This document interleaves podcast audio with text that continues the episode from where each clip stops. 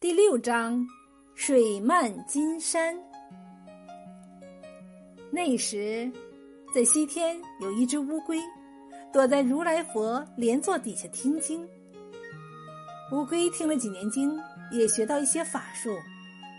趁如来佛讲经歇下来打瞌睡那一会儿，便偷了他三样宝贝：金钵、袈裟和青龙禅杖，跑到凡间来。乌龟在地面上翻了个筋斗，变成了一个又黑又粗的莽和尚。他想想自己法术强，本领大，就起名叫法海。法海和尚把偷来的三样宝贝带在身上：袈裟披在身上，金箔托在手中，青龙禅杖横在肩头，到处云游。一天，他来到镇江金山寺，看看长江波澜壮阔，金郊两山气势雄伟，便在寺里住下来，暗地里使个妖法，害死了当家的老和尚，自己做起方丈来了。法海和尚嫌金山香火不旺盛，便在镇江城里散布瘟疫。想叫人家到寺里来烧香许愿，但保和堂施的避瘟丹、驱疫散很灵验，瘟疫传不开来。法海和尚气得要命，就扮作化缘的头陀，胸前挂着个大木鱼，走三步敲一敲，走三步敲一敲，一摇一摆的寻到了保和堂药店来。法海和尚来到保和堂药店门前，朝里面张张望望，见夫妻两个正忙着配方抓药，先是一肚子气。临近一打听，知道保和堂的灵丹妙药都是白娘子开的方。他再仔细看看那个穿着白闪闪青纱衣裳的媳妇，哎呀，原来不是凡人，而是白蛇变的。法海和尚狠狠地咬咬牙，一声不响坐在保和堂药店要打烊了。他见白娘子已经上楼去，就敲起了木鱼，大摇大摆的进店来了，朝着许仙合起巴掌说：“施主，你店里的生意好兴隆啊，给我画个圆吧。”许仙问他画的什么圆？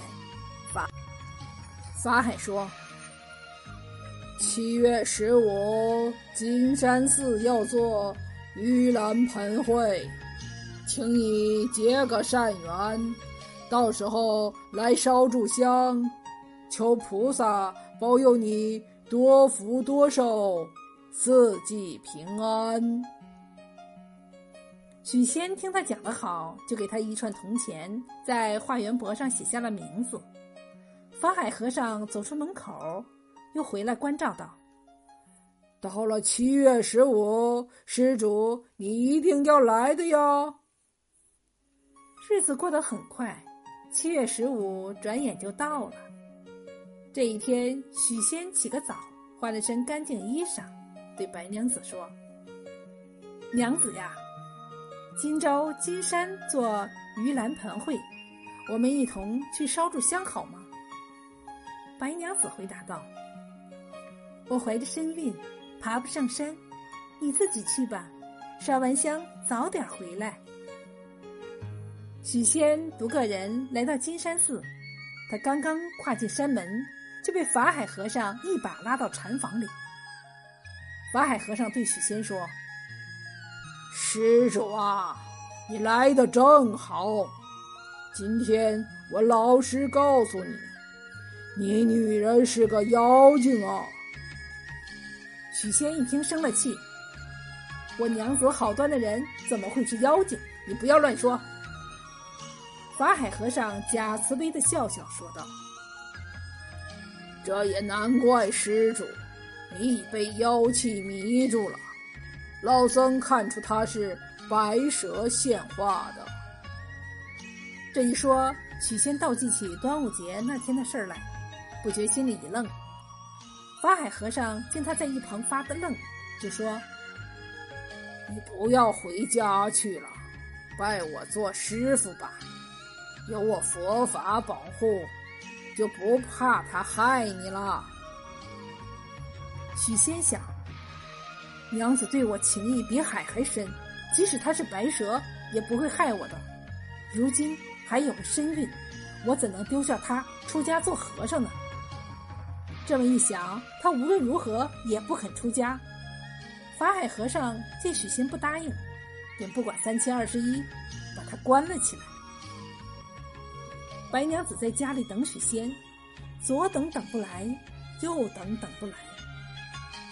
一天，两天，三天，到了第四天，他再也耐不住了，便和小青划了只小船。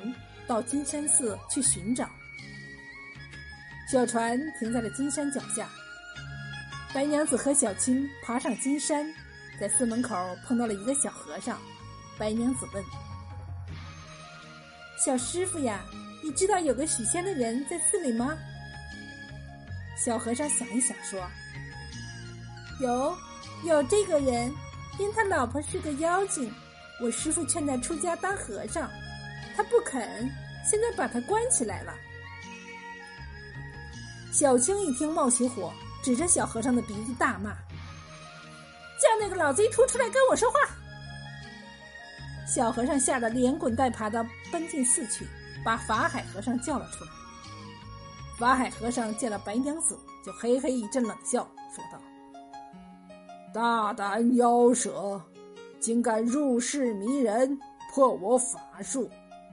如今许仙已经拜我做师傅了，要知道苦海无边，回头是岸。老僧慈悲为本，放你一条生路，趁早回去修炼正果。如若再不回头，那就休怪老僧无情了。白娘子按住心头之火。好声好气的央告：“你做你的和尚，我开我的药店，井水不犯河水，为何苦逼着要和我做对头呢？求你放我官人回家吧！”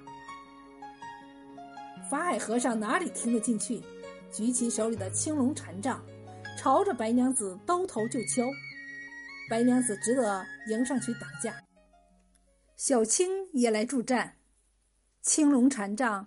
敲下一项泰山压顶，白娘子有孕在身，渐渐支持不住，败下阵来。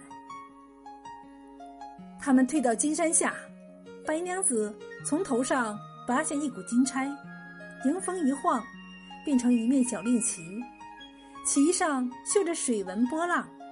小青接过令旗，举上头顶，摇三摇，一霎时。